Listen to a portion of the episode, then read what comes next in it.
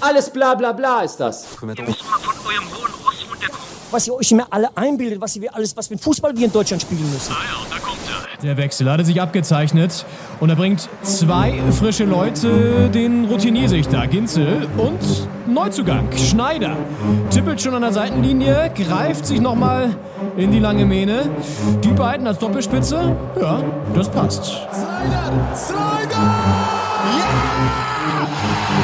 Fünf Sekunden auf dem Platz! Fünf Sekunden!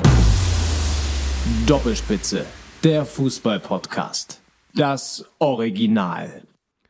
Begrüßt euch am Sonntag, dem 9. Januar 2022 in ein frisches neues Jahr und eine nicht ganz so frische neue Rückrunde. Es ist ja, es fühlt sich an wie, wie eine neue Saison, aber natürlich äh, trägt man die Altlasten aus der Hinrunde noch mit sich rum. Und mir zugeschaltet äh, per Telekommunikation äh, aus dem nicht ganz so fernen Karlshorst ist mein lieber Kollege Leon Ginzel. Leon, frohes neues Jahr.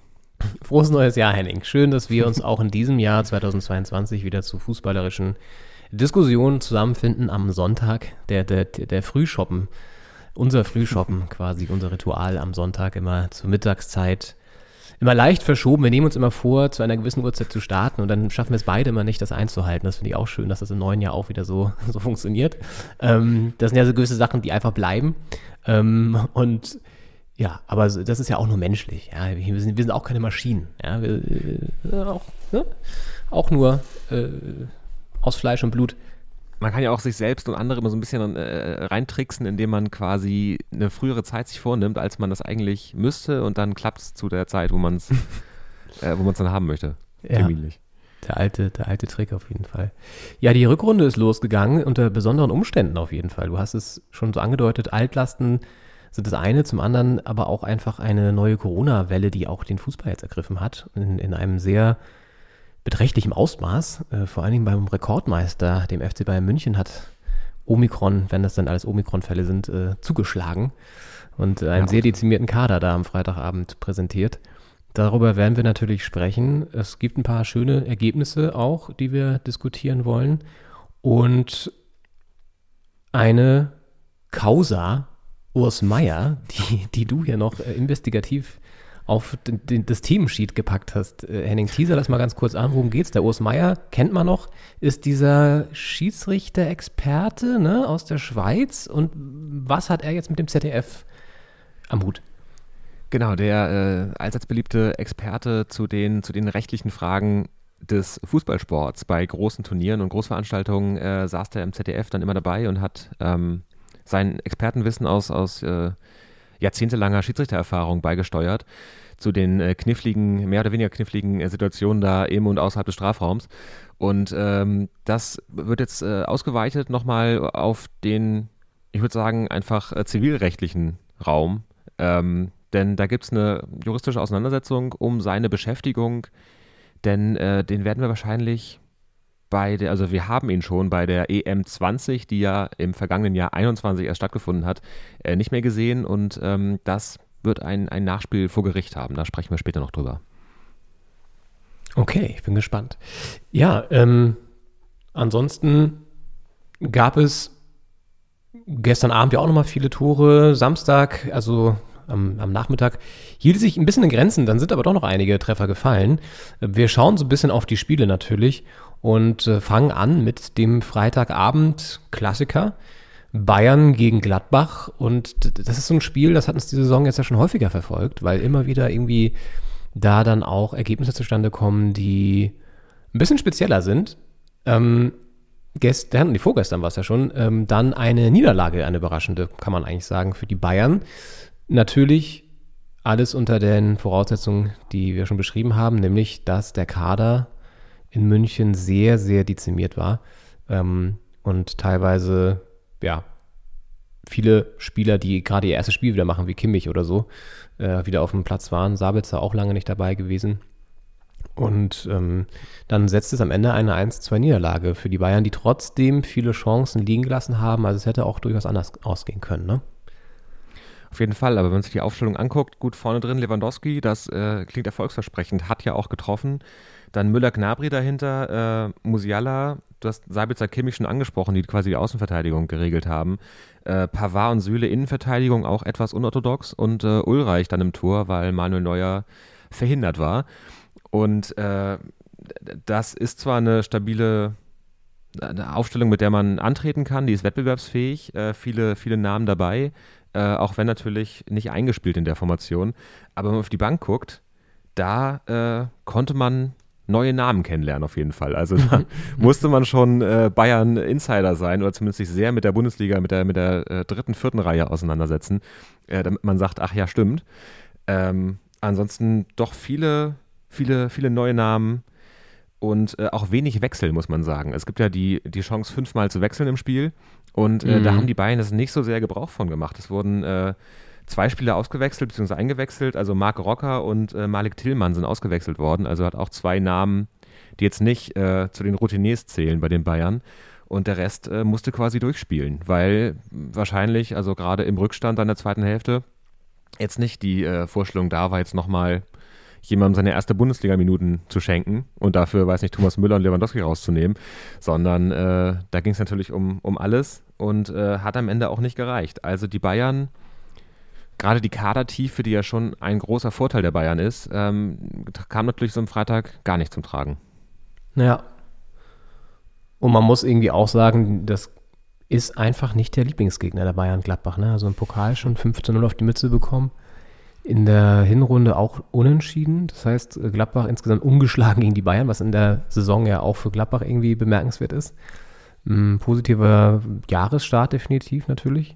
Und ein Mutmacher für, den, für die Rückrunde natürlich auch. Klar, wenn du gegen die Bayern jetzt gewinnst, auswärts, egal wie die Umstände waren, und äh, du hast die Aufstellung angesprochen, so schlecht war die jetzt auch nicht, ja, ähm, dann äh, kann man da mit Sicherheit viel rausziehen. Und ja, wird man jetzt sehen, ob sie das dann auch im weiteren Verlauf der Rückrunde umsetzen können wieder und dann vielleicht mal einen positiven Lauf starten. Das wäre wären ja zu wünschen. Auf jeden Fall. Gladbach ist jetzt aktuell Tabellennachbar von unserer blau-weißen Hertha auf Platz 11. Wir gerade auf 12 spielen ja heute noch. Äh, also, also quasi auf Platz, äh, auf Platz 11 ungeschlagen gegen die Bayern zu sein in drei Partien, ist halt auch, äh, kann nicht jeder da im Tabellenmittelfeld von sich behaupten. Die sind ja immer ein Herbstmeister auch geworden, die Bayern. Äh, also daran lag es nicht bisher, kann man sagen. Da eher an Besuch im Olympiastadion zum Beispiel, ja. äh, als jetzt in den Partien gegen die Bayern. Ja. Definitiv. Und ein Team, das sich so in der Tabelle immer weiter nach oben geschlichen hat, schon in den Wochen vor Weihnachten und jetzt ähm, aufgrund der Freiburger, äh, des Freiburger Unentschiedens auf Platz 3 gesprungen ist, ist die TSG Hoffenheim. Also ein, ein einer der Traditionsclubs dieser Fußball-Bundesliga, der jetzt wieder zu, zu alter Leistungsfähigkeit äh, äh, findet. Und ja. ähm, ich meine, wenn man überlegt, Hoffenheim war ja echt ein paar Saisons die waren sogar irgendwann mal Herbstmeister in dieser komischen Zeit mit Ibisevic und so. In einer der wenigen, also in einer der ersten Saisons. Ähm, ja. Ich glaube mit Ralf Rangnick und so auch noch. Also so wirklich. In allerersten sogar. Die sind aufgestiegen allererste und waren direkt oder zweite, eine von beiden. Ich meine, nach dem Aufstieg direkt Herbstmeister und dann dachten alle, jetzt sind die ja, die sind aus der fünften Liga ja durchmarschiert äh, mhm. äh, und werden dann auch noch deutscher Meister. Das wäre natürlich die Krönung gewesen, aber dann hat es nicht gereicht in der Rückrunde, meine ich mit Demba Ba und solchen Leuten noch und so. Also ja, wirklich ja. auch ein krasser Kader da in, dem Fall. Ähm, der Kader jetzt scheint auch wieder gar nicht so schlecht zusammengestellt zu sein, denn sie haben äh, ja, gestern gegen Augsburg 3-1 gewonnen ähm, und dann äh, äh, sozusagen jetzt die Serie ausgebaut, beziehungsweise die, Erfolgsbilanz aus der Hinrunde wieder angeknüpft und ähm, sind jetzt auf Platz 3.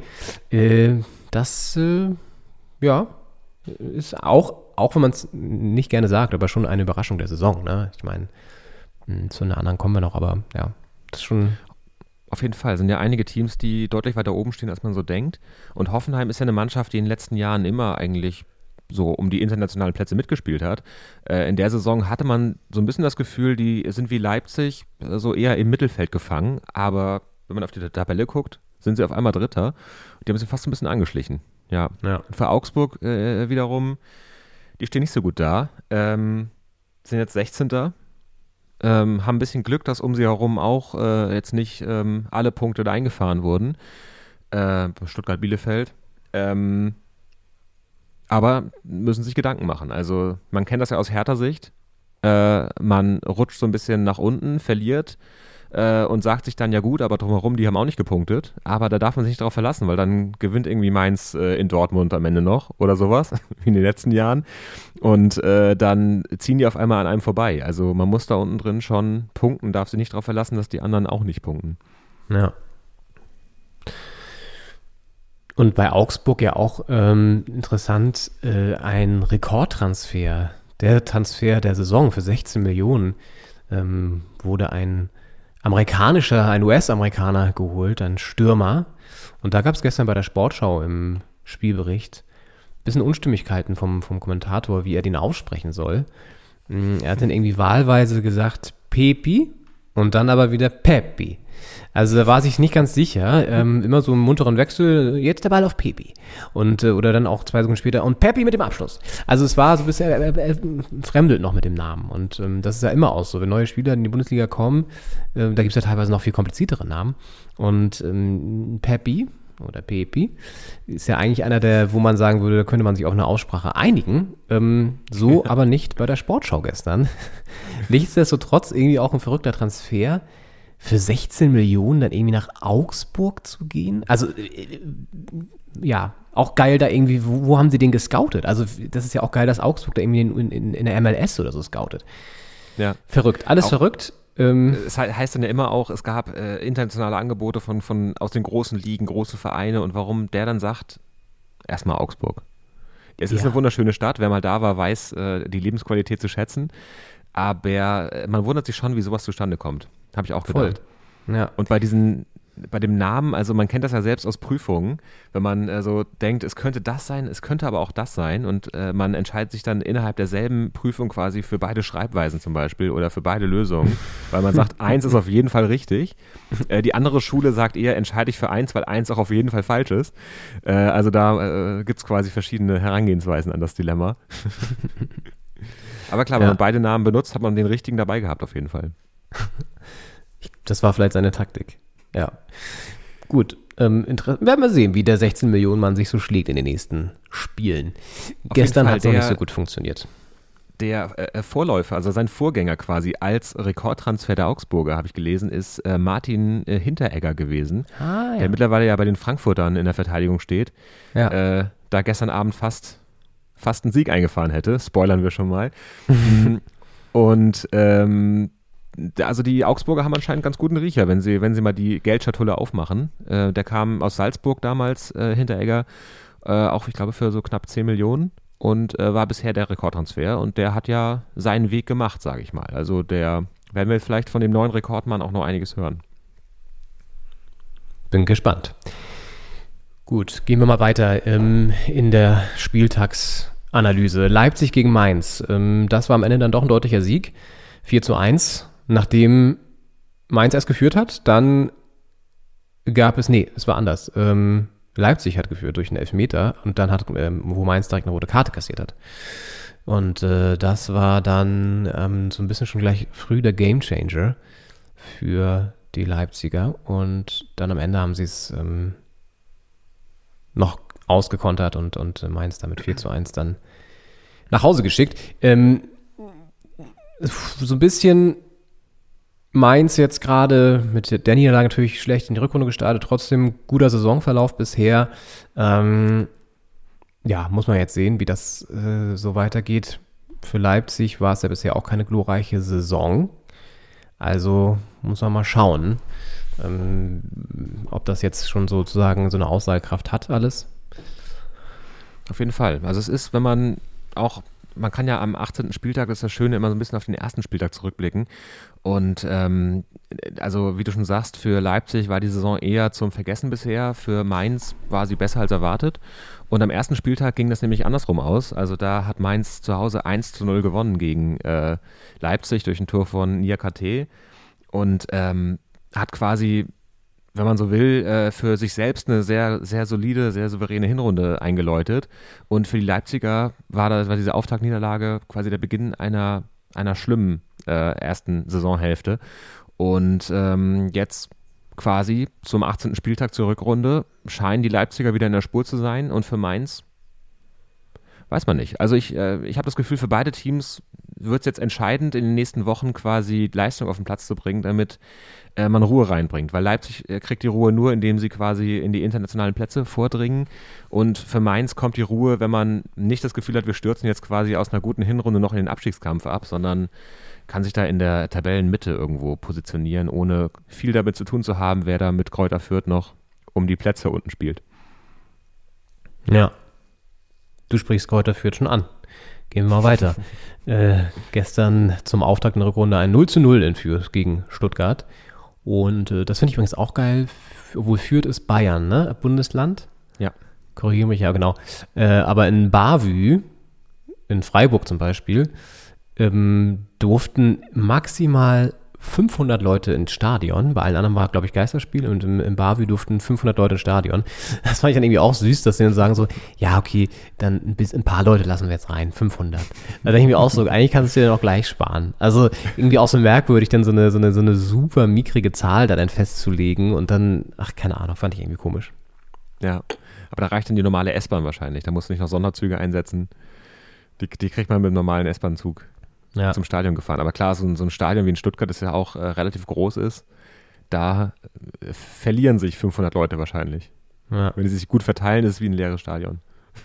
Ja, in Hoffenheim war es zum Beispiel auch so. Die sind ja auch Bavü und Mhm. da durften dann Zuschauer ins Stadion. Ich meine, gut, da kommen wahrscheinlich sonst auch nicht so viele. Da sind 500 wahrscheinlich der harte Fankern, aber ähm, ja, die Mitglieder. äh, ja.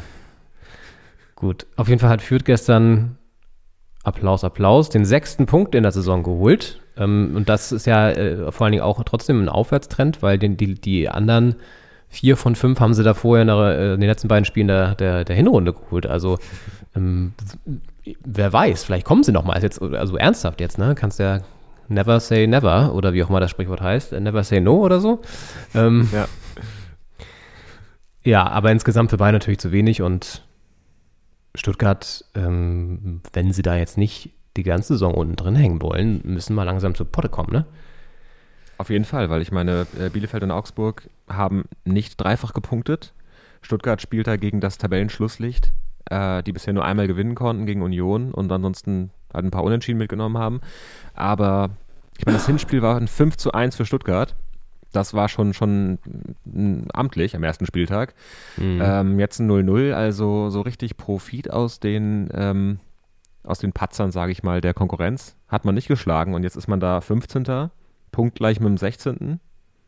Gut, man ist direkt hinterm Voll für Wolfsburg, das äh, klingt besser als es ist, aber ähm, ja, das ist auf jeden Fall zu wenig in Fürth ein Punkt für Stuttgart. Ja. Aber klar, Fürth, man kann sagen, sie äh, schließen an an die, an die Erfolge aus dem Ende der Hinrunde, holen schon wieder einen Punkt und ja, wer weiß. Also ich meine, es sind jetzt gerade elf Punkte auf den 17. Das ist, ist noch way to go auf jeden Fall. Mhm. Ja, dann lass uns mal auf das mal wieder Überraschungsteam der bisherigen Saison gucken, den SC Freiburg, die äh, durchaus auch überraschend 2-2 nur gegen Bielefeld spielen und äh, da eine 2-0-Führung aus der Hand geben noch und Bielefeld am Ende sogar fast noch das 3-2 macht. Also das war auch ein spannendes Spiel. Ähm,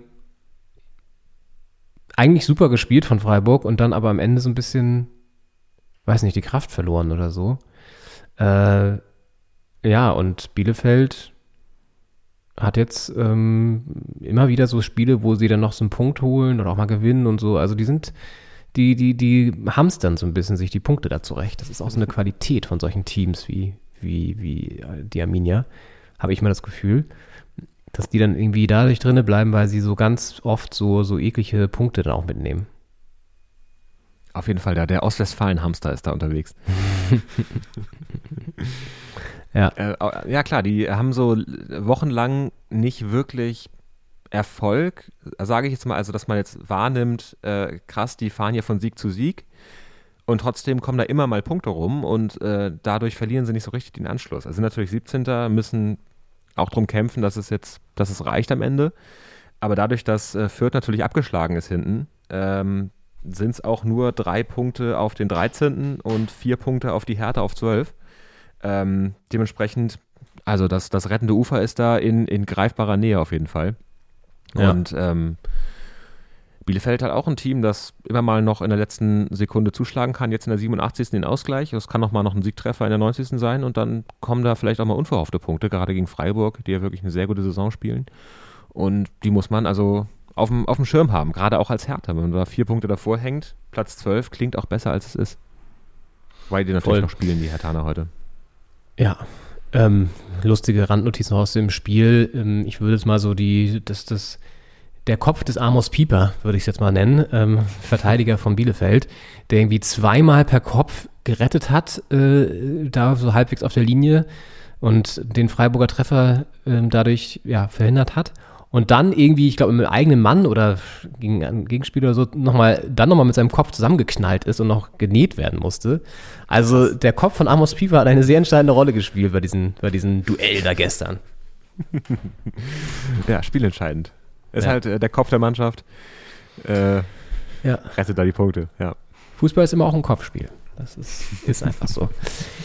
Ja, ähm, wollen wir es eigentlich schon sagen? Ich meine, beziehungsweise wir, Entschuldigung, wir ehren ihn ja noch später, ähm, aber vielleicht schon mal so vorab. Ähm, der Mann an der Seitenlinie, der Vulkan, der, der Impuls der Liga, Krische Streich, zehnjähriges Dienstjubiläum gefeiert und ähm, seit zehn Jahren beim SC Freiburg einzigartig im deutschen Fußball. Weißt du, welcher Trainer international in den Top-Ligen äh, Europas ihn schlägt? Äh, Arsene Wenger. Nein, es gibt einen, der ist immer noch am Amt und Oh, äh, hat ganz einen kleinen Ticken mehr Tage, muss man dazu sagen, auf dem, auf dem Konto. So wie bei Kohl und Merkel, wo es dann auch irgendwie drum gegangen wäre, wenn die Regierungsbildung lang genug gedauert hätte, hätte Merkel Kohl noch um Tage quasi einholen können mit der Regentschaft. Ähm, noch im Amt auch. Ich hätte jetzt Alex Ferguson und äh, Arsene Wenger so auf dem Schirm gehabt als sehr Ja. lange. Die sind mit Sicherheit auch so im oberen, im oberen Bereich, würde ich auch sagen. Aber ich gebe einen. Tipp, ist in Spanien. Oh Gott, oh Gott. Da ist auch Größerer fies, Verein? es ist ein- So ein Verein, ja, auf jeden Fall kennst du auch, aber äh, es ist so ein bisschen, manchmal hat man den nicht auf dem Schirm, finde ich. Und zwar ist es Diego Simeo- Simeone von Ah, äh? Atletico Madrid, ja. Ich ich habe kurz an den gedacht, aber ich hätte nicht gedacht, dass er so lange schon dabei ist. Aber klar, wer, wer war davor Trainer von Atletico? Ja, eben, weiß auch nicht. Muss man noch überlegen, ja. Ja. Ja, krass, oder? Also ich glaube, ich weiß nicht, ob er die ganze Zeit am Stück Trainer ist, aber auf jeden Fall auch so lange im Verein oder Trainer war, so lange im Verein. Ähm, ja, und, und zwar sechs Tage länger als Christian, Christian Streich. Ach, vielleicht man treffen sie sich ja irgendwann mal auf dem spanischen Rioja und schließen so eine, so eine Männerfreundschaft oder so. Es ist ja letztlich, wenn Freiburg so weiterspielt, kann es ja auch beim Pflichtspiel mal zum Treffen kommen. Ne? Also es ist ja nichts auszuschließen, wenn das jetzt hier Richtung Europa geht für die Freiburger. Ja, total. Und ja, also Okay. Christian Streich ist natürlich moralische Instanz ähm, und er, der hat da einfach seinen Verein gefunden, wo er funktionieren kann. Das ist, ähm, ist jetzt ja auch keiner, wo man sagt, äh, der, da, da kommen jetzt die Bayern und nehmen den da weg, weil der irgendwie, weil die den jetzt unbedingt brauchen. Man wüsste jetzt Ja. nicht, was, also der kann ist ihm das alles zuzutrauen, der kann alles, äh, ist taktisch gut eingestellt. Ich will jetzt nicht sagen, dass er die Bayern nicht könnte, aber ist halt keiner, der dann so, wir haben ja dieses Trainerkarussell oder das Trainer-Domino schon angesprochen äh, im vergangenen Jahr, dass da Edin Terzic äh, mit seinem, äh, mit seiner Nichtvertragsverlängerung da äh, quasi äh, Dominosteinartig den Trainertausch, die Trainerrochade äh, äh, angestoßen hat. Und da ist jetzt Christian Streich keiner, wo man sagt, den holt man da weg. Aber der hat einfach sein Biotop gefunden, wo er perfekt funktioniert, wo er eine Mannschaft aufbauen kann und, äh, und auch so seine Philosophie in den Pressekonferenzen und auf dem Platz voll zum Einsatz bringen kann. Ja. Ja, Total. Ähm, Christian Streich. Wir ehren ihn gleich nochmal in der Pause. Gut, ähm, zum Abschluss nochmal zwei Spiele, die von der tabellarischen Situation auf jeden Fall auch wieder äh, interessant waren. Leverkusen gegen Union. 2 zu 2, nachdem Union schon geführt hatte. Und dann am Ende doch noch den Ausgleich kassiert hat durch Jonathan Tah. Also, äh, turbulentes Spiel, definitiv. Und ja, für beide Teams, glaube ich, nicht wirklich befriedigend so, aber auch jetzt nicht so, dass sie wahrscheinlich sich großartig ärgern, könnte ich mir vorstellen. Äh, oder wie würdest du es sehen? Ja, also es ist Union schon drauf und dran, haben halt bis kurz vor Schluss geführt. Dann in der 84. macht Hardin Ausgleich, haben danach noch äh, ein, zwei Alu-Treffer sogar, die Unioner, äh, können auch das 3-2 noch machen und es ist ein bisschen, ich habe mich erinnert gefühlt an unser Hertha-Aufeinandertreffen mit Leverkusen, da haben wir hier im Olympiastadion, wir waren zugegen, auch ähm, etwas glücklich 1-0 geführt bis kurz vor Schluss, bis dann irgend so eine komische Freistoß aus dem Halbfeld, Bananenflanke, da irgendwie Robert Andrich da vor die Füße segelt oder so gegen den Fuß Ja. segelt, dass er nicht anders kann, als den da ins Tor zu stolpern. Ja. Und ähm, den, die drei Punkte dann noch äh, zu, zu reduzieren. Also Leverkusen mal wieder mit Last-Minute-Qualitäten und Union ärgert sich, glaube ich, schon ein bisschen. Ich meine, man kann mit dieser äh, ähm, Saison in Köpenick bisher sehr zufrieden sein, deswegen ist, hält sich der Ärger vielleicht in Grenzen. Aber ähm, die beste Stimmung war, glaube ich, nicht im Bus auf der Heimfahrt. Da vom Rhein. Wahrscheinlich nicht. Ja, stimmt schon. Ähm, und gestern Abend dann ja noch das äh, sogenannte Topspiel, Samstagabend Frankfurt gegen Dortmund. Und auch da gab es erstmal eine lange Führung, äh, lange Zeit der, der, der Frankfurter. Und dann, ab der 70. plötzlich kam Dortmund auf und drehte dieses 2 zu 0 oder 0 zu 2 aus ihrer Sicht noch in ein 3 zu 2. Und äh, man dachte schon anfangs, oh, ob die nicht jetzt wieder diesen Bayern-Patzer verpassen auszunutzen. Und wurde schon quasi bestätigt durch dieses 2-0 von Frankfurt. Und am Ende haben sie dann doch noch das 3-2 gemacht. Ja, ich kam nach Hause und habe das Spiel angemacht in der 70. Minute etwa, also kurz, kurz vorher, als es noch 2 zu 0 Frankfurt stand. Und Ja. ich dachte, ich habe mich schon vorbereitet, heute äh, mal wieder ein, äh, ein Anti-Loblied auf äh, die Qualitäten der Dortmunder äh, zu singen, wenn es darum geht, Bayern-Patzer auszunutzen und ähm, wie, wie spannend die Bundesliga sein könnte, wenn die Bayern, die ja nicht nie verlieren, dann vielleicht auch mal eingeholt werden. Aber dann habe ich da hingeguckt und konnte meinen Augen gar nicht trauen, weil ich habe gedacht, wäre doch schön, wenn Dortmund jetzt noch Tore macht. Dann fiel sofort dieses äh, äh, 2 zu 1 von Azar. Und dann dachte ich, ja gut, jetzt haben sie den Anschluss gemacht, äh, wird Frankfurt sie wieder berappeln. Aber nee, irgendwie ging es dann plötzlich, äh, kippte das Spiel komplett. Ich habe das ja vorher nicht gesehen, aber anscheinend war es davor äh, Frankfurt deutlich, deutlich besser und Dortmund deutlich ideenloser. Äh, und, und Haaland hat plötzlich mehr Platz gehabt anscheinend und dann äh, macht er halt Vorlagen und Tore. War ja, glaube ich, gar nicht. Hat er getroffen gestern? Ich glaube gar nicht. Oder? Nee. Äh, Dahut, Bellingham, Azar. Äh, aber Haaland trotzdem auch beteiligt mit Vorlagen und ähm, ja, jetzt haben sie es doch ausgenutzt. Frankfurt äh, ähm, gibt es noch her und ähm, Dortmund bleibt an den Bayern dran. Und ich habe ähm, mir auch hier nochmal den ersten Spieltag angeguckt. Ähm, da gab es ein ungefährdetes 5 zu 2 der Dortmunder. Äh, zwischenzeitlich äh, durch ein Eigentor auch, glaube ich, der Ausgleich 1-1, aber trotzdem ähm, Dortmund ähm, das äh, überragende Team in dem Spiel und die Frankfurter sehr das überforderte Team. Und äh, es war auch am ersten Spieltag gleich eine absolute Haaland-Show, denn er hat bei den äh, von den fünf Toren der, äh, der, der Dortmunder zwei selbst gemacht und zwei vorbereitet, also vier direkte Torbeteiligungen bei fünf Toren. Da hatte man richtig das Gefühl, man weiß zwar nicht, wie lange der noch äh, bei, bei Dortmund spielt, aber wenn er die Saison noch da ist, können die die Bayern richtig ärgern. Jetzt sind es sechs Punkte Abstand ähm, Dortmund auf die Bayern. Aber wenn das jetzt also so weitergeht mit den Corona-Fällen und dem, wenn die, die Kadertiefe quasi bei den Bayern nicht mehr da ist, dann kann Dortmund auf jeden Fall noch, noch ranrücken. Das sah schon mal bei der Erstmeisterschaft ähm, deprimierender aus. Ja, definitiv. Mal sehen, ob sie es jetzt weiter aufrechterhalten können. Dann gibt es ja noch ein direktes Duell, da könnte man auf drei Punkte rein theoretisch verkürzen, aber das ist noch alles, alles Zukunftsmusik. Also da muss man jetzt erstmal auch spielen. Dortmund hat vielleicht den Vorteil, dass sie so ein bisschen jetzt nicht diese super krasse Belastung haben wie die Bayern von den Wettbewerben her. Ja, muss man mal sehen.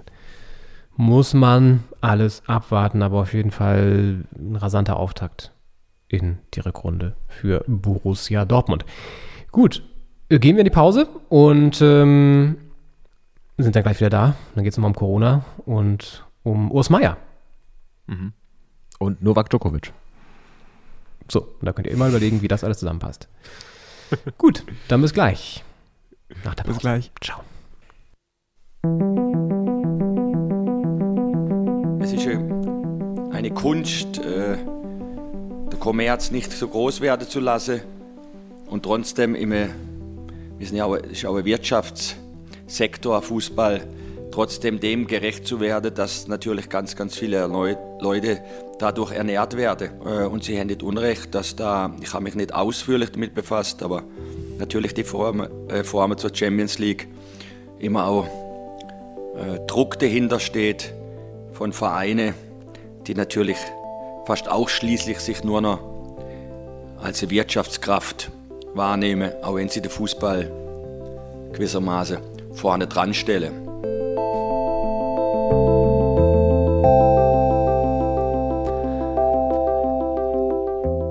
Der Jubilar kommt nochmal zu Wort. Christian Streich, zehn Jahre SC Freiburg, unter anderem mit solchen fabelhaften philosophischen Aussagen ist er in das kollektive Fußballgedächtnis dieser Republik äh, eingezogen.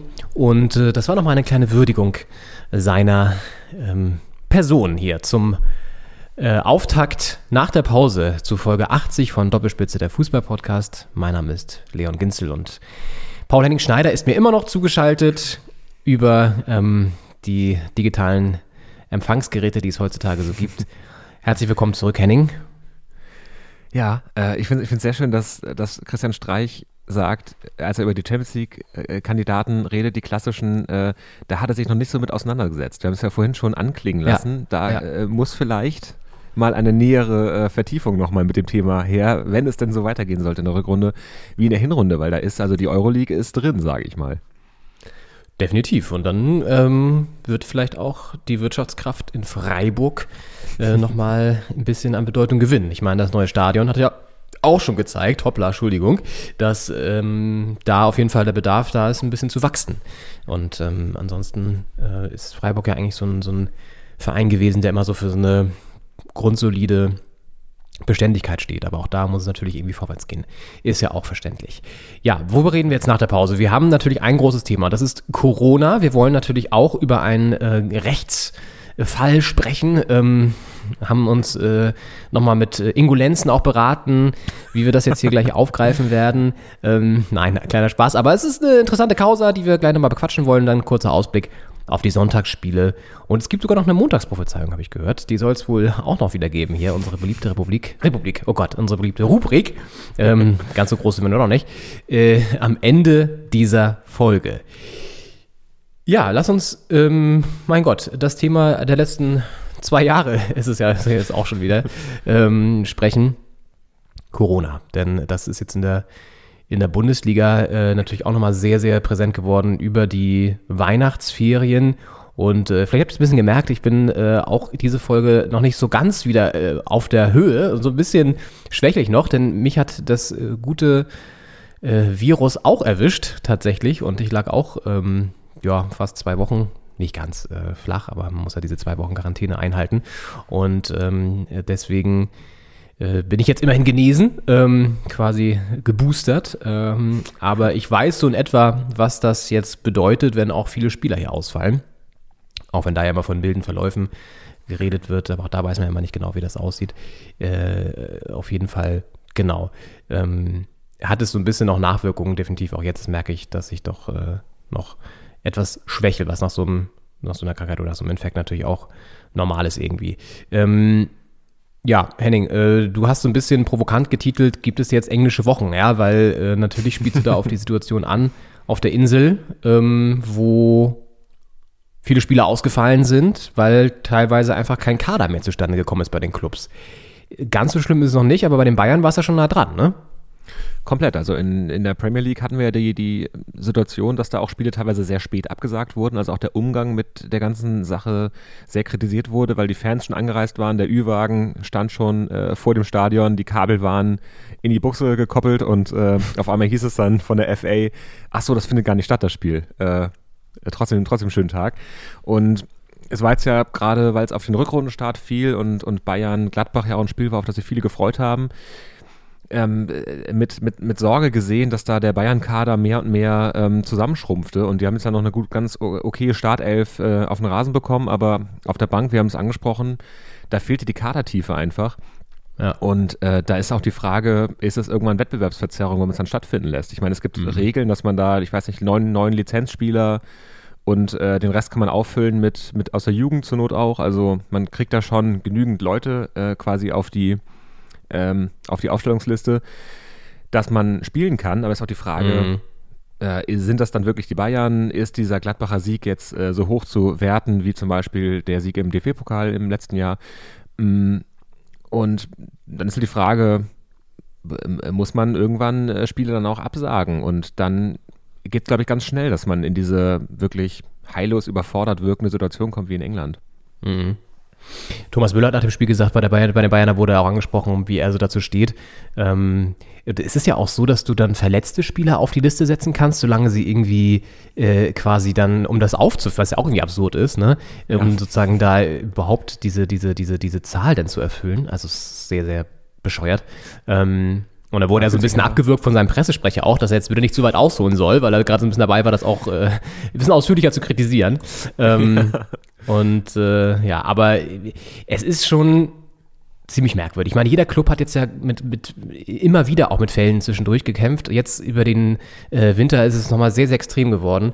Und also ich könnte mir schon vorstellen, dass das ein oder andere Spiel ausfällt, weil ähm, warum sollte es jetzt hier anders laufen als in England? Ne? Und wir haben natürlich hier auch den Fall, dass viele Leute ähm, und ich meine, selbst ich war auch doppelt geimpft, ne? Und so, das, das ist halt, äh, wenn du und du kannst es selbst bekommen, wenn du geboostert bist. Also es ist halt, das hab, ich habe jetzt auch von Fällen gehört, die äh, geboostert waren und es bekommen haben. So, das schützt dich ja nicht vor der Infektion. So, das heißt, äh, und Omikron scheint da ja ziemlich ähm, ja rasant sich auszubreiten, also sprich äh, zu infizieren. So und ich könnte mir schon vorstellen, dass das ein oder andere Spiel durchaus ausfallen wird.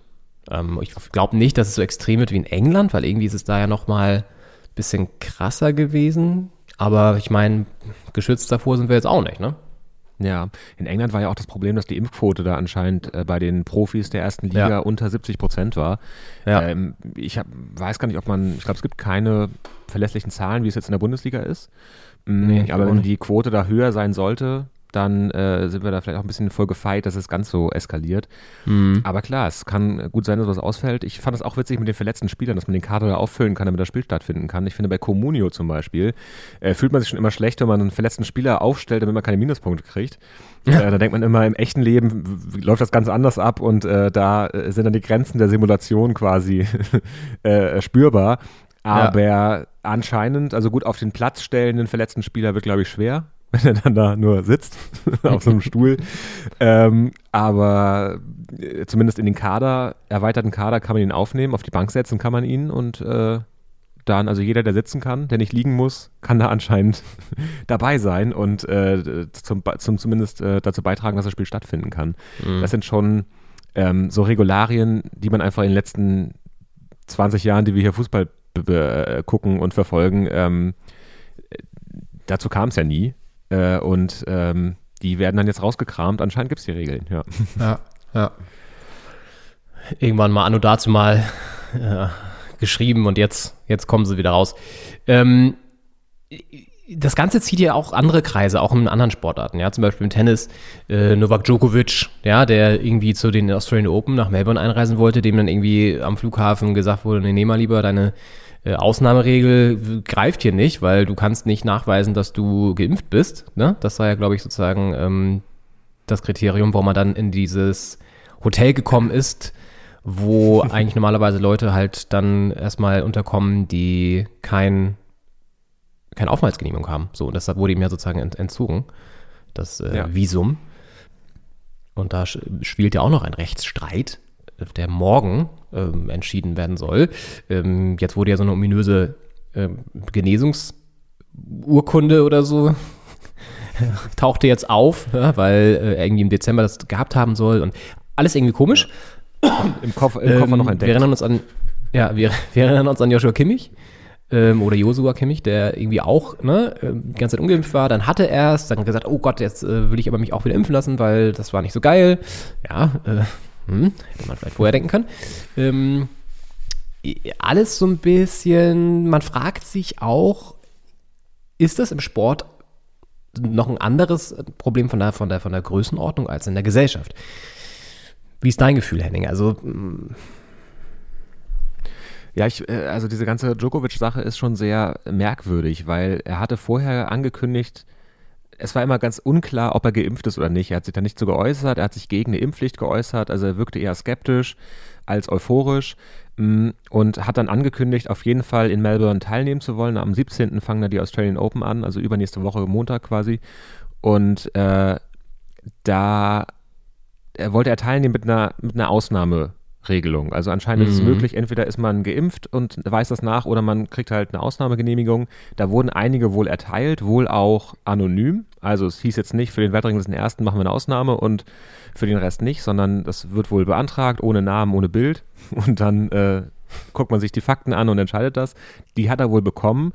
Und auch sein, ähm, sein alter Mentor und äh, die deutsche Tennislegende Boris Becker, der war ja mal Djokovic-Trainer eine Weile, er hat sich jetzt hinter ihn gestellt und meinte auch, er kann sich nicht vorstellen, dass der da hinfliegt, ohne quasi die Papiere da auch einzureisen. Also ohne die Überzeugung, ich habe alles, was ich brauche, um einzureisen. Weil es ist ja auch ein relativ langer Flug Ja. und äh, strapaziös.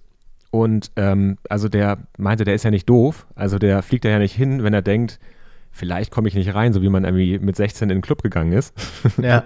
Sondern ähm, äh, der hat, weil wahrscheinlich ist er davon ausgegangen, alles zu haben und hat dann bei der Einreise gesagt bekommen, doch nicht. Und ist dann jetzt in diese Absteige gekommen, wo man quasi, oder sag mal in das Hotel, wollen wir nicht, ich habe es noch nie gesehen, das Hotel, aber es ist halt ein, ein Ort, wo man quasi mit äh, abgelehntem Asyl zum Beispiel hinkommt oder eben, wenn das Visum entzogen wurde wie bei ihm.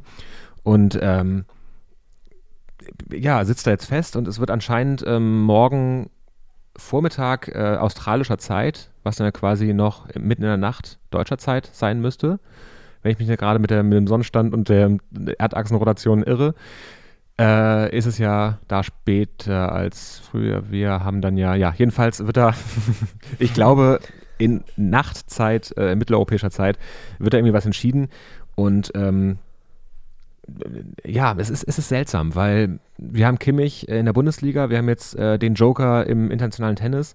Anscheinend gibt es Sportler, die aus irgendwelchen Gründen da dagegen sind und ich habe bei beiden nicht das Gefühl, dass die jetzt Corona-Leugner oder, oder äh, kategorische Hardliner, was das Impfen angeht, sind, sondern die haben ihren Körper und legen da auch viel Wert drauf. Der ist ja auch austrainiert, der ist quasi äh, genau auf den Punkt gebracht, damit sie ihre Leistung bringen können. Das sind ja auch beide äh, Top-Athleten in ihrem Feld. Und anscheinend ähm, hadern die damit, da jetzt so einen Impfstoff reinzuballern, wo sie denken, da weiß ich nicht genau, was damit passiert. Und gerade Djokovic ist ja auch jemand, der sehr auf seine Ernährung achtet äh, und ähm, äh, der hadert da anscheinend mit.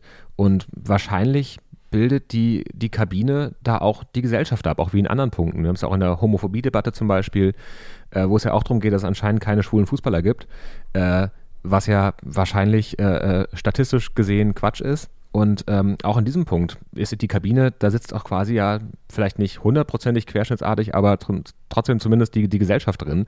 Und das ist eben auch bei, bei der Impfsache. Und es gibt halt sehr viele Leute, glaube ich, die sich nicht impfen lassen, ohne Hardliner-mäßig dagegen zu sein, sondern weil sie entweder das nicht ganz überblicken oder eben die Risiken anders einschätzen.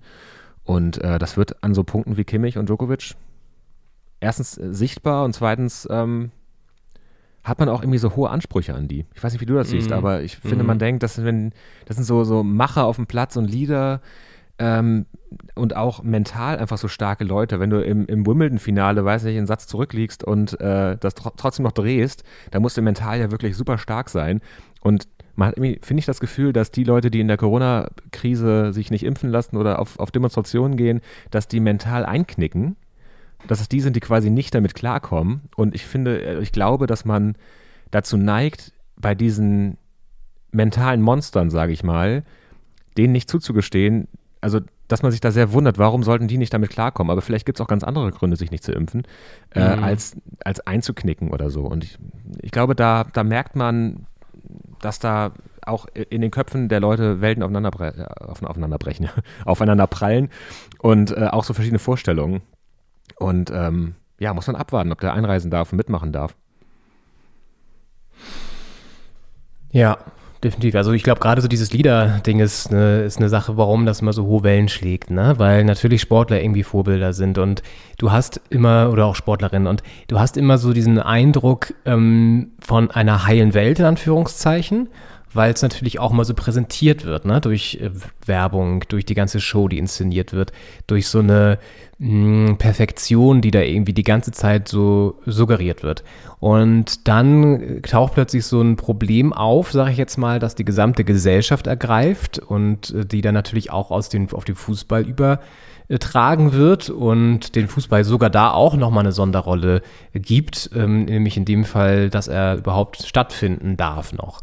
Und dann hast du sozusagen noch die zusätzliche Ebene, dass Spieler und Spielerinnen ähm, wir reden jetzt nur über Spieler, ich weiß nicht, wie es bei den Frauen ist, aber dass halt dann Einzelne bekannt werden, die sich eben zum Beispiel nicht impfen lassen, ja, oder die mit anderen Sprüchen auffallen, wo es Richtung Verschwurbelungstheorie geht oder so.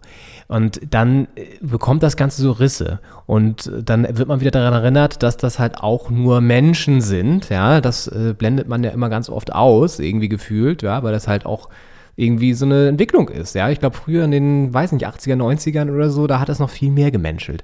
Und das ist auch dieses Phänomen, äh, generell, was wir beobachten, wenn du so an Aussagen denkst, äh, nach Spielen oder auch ähm, an Statements, dass die halt immer feingeschliffener werden, an die Inszenierung, die die Vereine online machen und so. Und plötzlich wirst du mit dem harten Alltag konfrontiert und kannst es eben nicht ausblenden und kannst es eben nicht kleinreden oder durch irgendwelche Pressemitteilungen oder so runterspielen, sondern das äh, schlägt dann halt hohe Wellen so und ähm, das ist ein ganz interessantes Ding, was du gerade jetzt, was man in der Pandemie sehr gut beobachten kann und wie auch damit umgegangen wird und ähm, ja, also das ist natürlich jetzt bei Djokovic ein sehr spezieller Fall. Ähm, ich meine, er ist ja bekannt dafür, jetzt auch nicht so der Good Boy zu sein, sondern eher so ein Bad Boy, ne? Also er ist ja auch jetzt irgendwie, hat er schon häufiger so diese Sachen gerissen, auch beim Spiel, wo man eher denkt, so, ja, alles klar, was für ein Assi, so, ne? Ja. Ähm, nimmt immer so eine kleine Sonderrolle rein ein und ähm, schafft es, das meistens mit Leistung ja zu rechtfertigen. So, das ist ja auch so eine, so eine Währung ähm, in der heutigen Gesellschaft, womit man dann vieles sozusagen entschuldigt, ne? Ähm, ja, ist, Fall, ja. ist auf, ja, nee, sag ruhig. Äh, nee, auf jeden Fall. Also hat er ähm, manchmal so, einen, so einen Ausraster-Moment äh, auf, auf dem Platz, wo er dann auch diesen Ball wegschlägt, dann unglücklich die äh, Linienrichterin getroffen hat, dann disqualifiziert ja. wurde. Also Gott, natürlich ey. nicht jetzt mit Absicht alles, aber manchmal äh, macht er halt was Unüberlegtes aus der Emotion raus und äh, das eskaliert dann wieder. Und es sind ja auch Sportler, haben ja auch einen sehr speziellen Lifestyle, also was die Ernährung angeht, was die machen ja viel Sport auch. Ja. Äh, also das ist ja einfach etwas, natürlich haben die auch viel Zeit, weil es ja quasi der Hauptberuf ist, sich fit zu halten und sich gut zu ernähren und haben auch einen Personal Trainer und Ernährungsberater und alles Mögliche. Ähm, andere Umstände als jetzt so ein Otto-Normalverbraucher in seinem 9-to-5-Job. Aber trotzdem schaffen die es ja auch, ähm, sehr spezielle Lebensumstände zu schaffen. Und äh, bei Djokovic ist es ja auch die Ernährung, glaube ich, vegan und auch sehr, sehr speziell in der Ernährung, hat auch irgendwie eigene, ich weiß nicht, Kochbücher oder äh, Blogartige Sachen, aber der gibt das auch, glaube ich, weiter.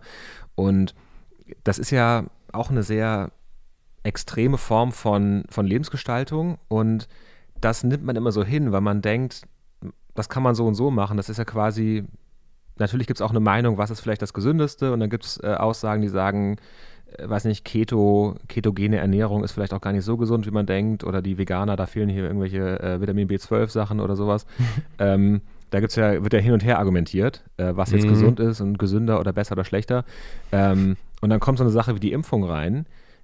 Und da ist man, also da ist man halt auch ein bisschen eingeschränkter, sage ich mal, was die Lebensgestaltung eingeht. Weil natürlich gibt es keine Impfpflicht und schon gar keinen Impfzwang aktuell. Ähm, ja. Das heißt, man muss sich nicht impfen lassen, aber irgendwie hat die Gesellschaft für sich entschieden, das mit der Impfung ist schon eine ganz gute Sache wäre cool, wenn wir das alle machen würden. Und einige sagen dann, ich, äh, mein Lifestyle sieht das nicht vor. Und das ist bei einer, bei einer veganen oder Keto-Ernährung ist das eine Sache. Bei der Impfung hat das ein bisschen einen anderen Impact auf die Gesellschaft. Und äh, da sind natürlich so Leute, die quasi in anderen Lebensbereichen auch schon sehr ja, extravagant ihren Alter gestalten, vielleicht auch äh, aus guten Gründen, ähm, sind da vielleicht auch empfänglicher für zu sagen, das mache ich jetzt hier nicht alles mit. Also Ja. ja, es hat sich zum Beispiel Nadal hat sich zu Wort gemeldet ähm, und gesagt, ähm, Djokovic wusste vorher, was Sache ist. Er hätte sich einfach impfen lassen sollen, dann kannst du überall auf der Welt Tennis spielen. Ja. Er sieht das Problem nicht. Das klang jetzt auch nicht wie ein emotionaler, äh, äh, euphorischer Appell. Appell fürs Impfen. Ja. Sollte man jetzt nicht in so eine Impfkampagne reinschneiden. Aber es war halt von wegen dumm genug, wenn man die Regeln kennt und sich nicht dran hält und dann denkt, trotzdem mitspielen zu können. Ähm, das sind ja auch wirklich die, die 50 Shades of, of Impfing, äh, dass man von euphorisch, danke, dass es diesen Impfstoff gibt, äh, ich nehme den Booster gleich sofort und äh, mache noch eine vierte und eine fünfte rein, äh, bis hin zu, ähm, also über, äh, ja, ist gut, dass es das gibt, ich mache es auch, aber ich mache es auch nur, weil ich dann wieder 2G-mäßig überall reingehen kann und, und Tennis spielen kann Mhm. auf, ganzer Welt, auf der ganzen Welt, äh, bis hin zu Leuten, die halt sagen, möchte ich nicht, oder äh, das ist von Bill Gates und den, der, der Merkel-Echse äh, entwickeltes Teufelszeug, das die Unterjochung der Welt vorantreibt. Also das sind halt auch wirklich sehr viele Facetten, die äh, so der Blick aufs Impfen hat. Und Ja. Ja, da ist, äh, ist der Joker anscheinend äh, ein bisschen skeptisch. Aber jetzt gerade mit diesem genesenen Ding ist ja auch so ein Ding, wenn er jetzt sagt, ich lasse mich nicht impfen, weil äh, äh, wie Lehmann ja 2020 ähm, das äh, Skulptur gewordene Lehmann-Wort damals, äh, das sind ja alles junge Leute und wenn die das kriegen, ist nicht so schlimm. Ähm, wenn Djokovic jetzt sagt, ich reduziere die Risiken, ich trage eine Maske und ich ähm, treffe nicht so viele Leute, äh, und wenn ich es kriegen sollte, bin ich relativ jung und, äh, und sehr austrainiert, sehr fit. Dann habe ich halt eine etwas schlimmere Erkältung und danach bin ich ja auch geboostert, wenn man so will. Oder, Ja. oder also zumindest habe ich Antikörper. Und ähm, das quasi in Kauf zu nehmen, ist immer mal zu kriegen und dann hat man es gehabt und es war nicht so schlimm und äh, man ist dann auch danach wie geimpft quasi. Äh, ist ja, wäre ja auch eine, eine Herangehensweise, die man ähm, zumindest nachvollziehen, wenn auch nicht gutheißen vielleicht könnte. Und wenn er jetzt wirklich im Dezember das hatte, das kann ja auch der Grund sein, warum er die Ausnahmegenehmigung erhalten hat, zum Beispiel. Ähm, Ja. es wirkt halt ein bisschen so, als hätte er es unten im Koffer noch gefunden. So, ah, ich habe hier, wo sie es sagen. Naja, vor allen Dingen, was ich auch mal so denke die ganze Zeit, es ist auch, glaube ich, so eine Sache, dass gerade so Leute wie Djokovic natürlich, denen schmeckt das wahrscheinlich auch nicht, dass sie sowieso so viel preisgeben müssen. Und wenn das jetzt irgendwie auch noch so, weißt du, dann musst du jetzt, also das ist ja, ist ja auch okay, es ist ja auch, das sind auch, das sind auch Privatsachen so, ne? Ähm, und dann hast du plötzlich so eine, so eine Situation, wo du es aber sagen musst, dann, ähm, ja. Ach, alles irgendwie komisch. Ähm, wollen wir hoffen, dass das irgendwie, ja, glimpflich in Anführungszeichen ausgeht. Ich habe da jetzt auch gar keine, weiß auch gar nicht, welche, welche, ich will jetzt auch keine Position ergreifen oder so für irgendjemanden. Ja. Ich denke mir nur, es ist halt alles irgendwie ein bisschen merkwürdig. Ja, komme von, von dem Djokovic-Rechtsstreit zum, äh, zum ZDF, zu Urs Meier, zur äh, Schiedsrichter-Causa. das ist, ist auch, ein, auch ein witziges Thema. Also was ist witzig? Also es ist ein kurioses Thema, ist natürlich äh, nicht witzig, weil es da auch um, ja, verletzte Gefühle klingt jetzt so emotional, aber es geht ja, glaube ich, schon darum, dass einfach äh, Versprechen nicht eingehalten wurden, schlecht kommuniziert wurde. Also Urs Meier ist ja als, als äh, renommierter Schiedsrichter ähm, ZDF-Experte gewesen, lange Jahre, und hat da quasi zwischen den Spielen in den Halbzeitpausen ähm, knifflige Szenen äh, analysiert und, äh, und äh, gesagt, warum das vielleicht richtig oder falsch entschieden wurde. Und der sollte 2020 bei der EM äh, auch wieder dabei sein. Da wurden 2019 anscheinend Gespräche geführt. Er hat darüber in seinem Podcast geredet. Es hat ja heutzutage jeder einen Podcast. auch wir. Und ähm, er hat er selbst schon erzählt und hat ein Interview mit der Schweizer Zeitung Blick auch gegeben danach. Äh, oder hat der Schweizer Zeitung Blick ein Interview gegeben, so rum muss man sagen. Und ähm, hat erzählt, dass er 2019 quasi gab es Gespräche, wie das 2020 so aussehen wird und welche Spiele das ZDF überträgt. Und dann wusste er quasi schon, sagt er, wann er, wann er arbeiten musste. Also hat den Dienstplan für 2020 für den Sommer schon gehabt. Dann, wie wir alle wissen, äh, fand die EM 20 ja 21 erst statt. Also es war ja immer noch die Europameisterschaft 20, weil die, der Merch schon gedruckt war und das wäre sehr teuer gewesen, alles zu zerstören und ja auch nicht nachhaltig. Äh, muss ja im Klimawandel-Sinne auch in unserem Sinne sein. Äh, dann haben die das ja verschoben und während dieser Verschiebung ist äh, der Kollege Manuel Gräfe hat er die Bundesliga-Altersgrenze erreicht und ist quasi ja un unfreiwillig äh, da quasi in den Ruhestand versetzt worden und hatte auf einmal Zeit und anscheinend wollte das ZDF dann lieber ihn als Experten haben für die EM20 im Jahr 2021 und das hat jetzt, wie äh, Urs Meier sagt, ihm niemand so richtig mitgeteilt. Und er hat quasi mehr oder weniger auf Nachfrage erfahren, dass er nicht dabei sein wird im vergangenen Jahr. Und ähm, ja, es, es gab anscheinend keinen Vertrag, aber mündliche Absprachen mit Handschlag und die sind anscheinend übergangen worden. Jetzt äh, wird das auf einen Rechtsstreit rauslaufen. Also der Urs Meier will das ZDF verklagen, weil ihm jetzt quasi äh, Gehaltsausfall äh, ins Haus gestanden ist. Und ähm, ja, es ist eine kuriose Geschichte und ähm, man muss ja, im Blick behalten, wie das weitergeht. Also wie dieser Rechtsstreit, ob es zum Prozess kommt, es kann ja auch außergerichtlich äh, sich geeinigt werden. Es steht eine 20.000 bis 30.000 Euro Forderung im Raum. Das ist ja auch vielleicht was, was das ZDF noch da hat von unseren Gebührengeldern. Und ähm, ja, ist, fand ich kurios. Ist kurios, zumal es ja auch immer so einen Bereich betrifft. Expertentum und Schiedsrichter ist ja, sind ja so Welten, die, die der Fußball ähm, kreiert hat. Und also Schiedsrichter sowieso, weil die brauchst du, aber auch so Experten. Schiedsrichter als Ex Experten ist ja auch ein Phänomen der letzten. Naja, so es fing ja an mit Kloppo und Urs Meier damals bei der Heim-WM, glaube ich. Das war so der erste Auftritt. Und dann hat sich ja immer weiter verstetigt und so. Und mittlerweile gibt es das ja häufig, dass auch ähm, gerade so bei Spieltagen äh, natürlich immer zu, teilweise während des Spiels noch zu Schiedsrichtern geschaltet wird, auch bei Sky, die dann irgendwie erzählen, ob das jetzt wirklich eine Handelfmeter war oder nicht. Ähm, interessantes Phänomen, finde ich, und auch interessantes, äh, interessante Causa jetzt, dass das jetzt sogar vor Gericht ähm, entschieden werden muss oder so äh, vor Gericht geht, so eine, so eine Sache, so eine Geschichte. Ja, mal sehen, was da, was dabei rauskommt am Ende. Ähm, aber danke für dieses schöne, schöne äh, kleine Bonbon hier nochmal zum, zum Abschluss. Da sind wir fast am Ende. Wir haben noch eine kleine, ähm, also erstmal wollen wir vielleicht die Sonntagsspiele noch tippen. Hertha gegen Köln und Bochum gegen Wolfsburg. Ja, Hertha hat ja im Hinspiel 3-1 verloren gegen Köln. Ja. Das war nach, nach der Führung noch aus der Hand gegeben. Ich hoffe einfach, dass sie das jetzt machen. Ich sage 2-0 für Hertha. Okay.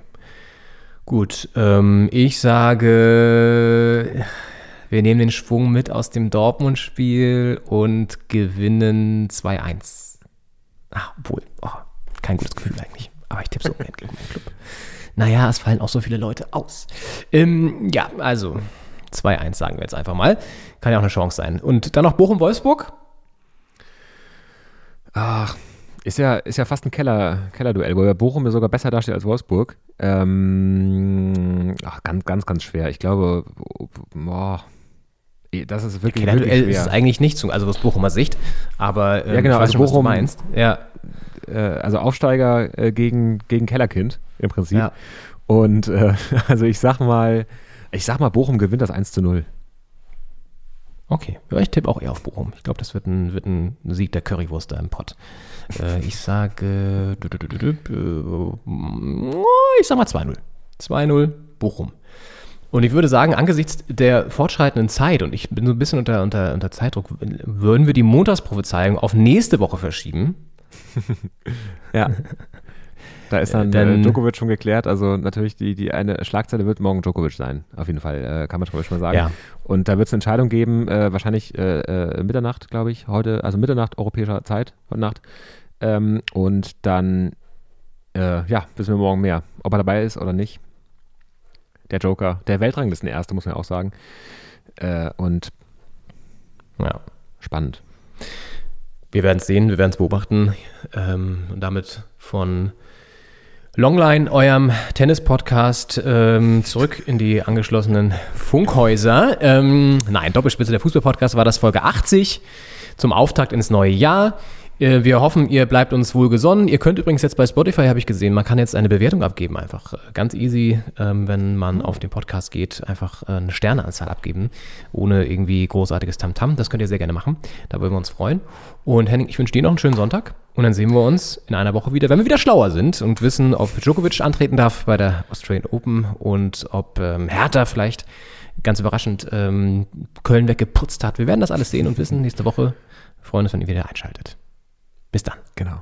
Mach's gut. Bis dann. Ciao.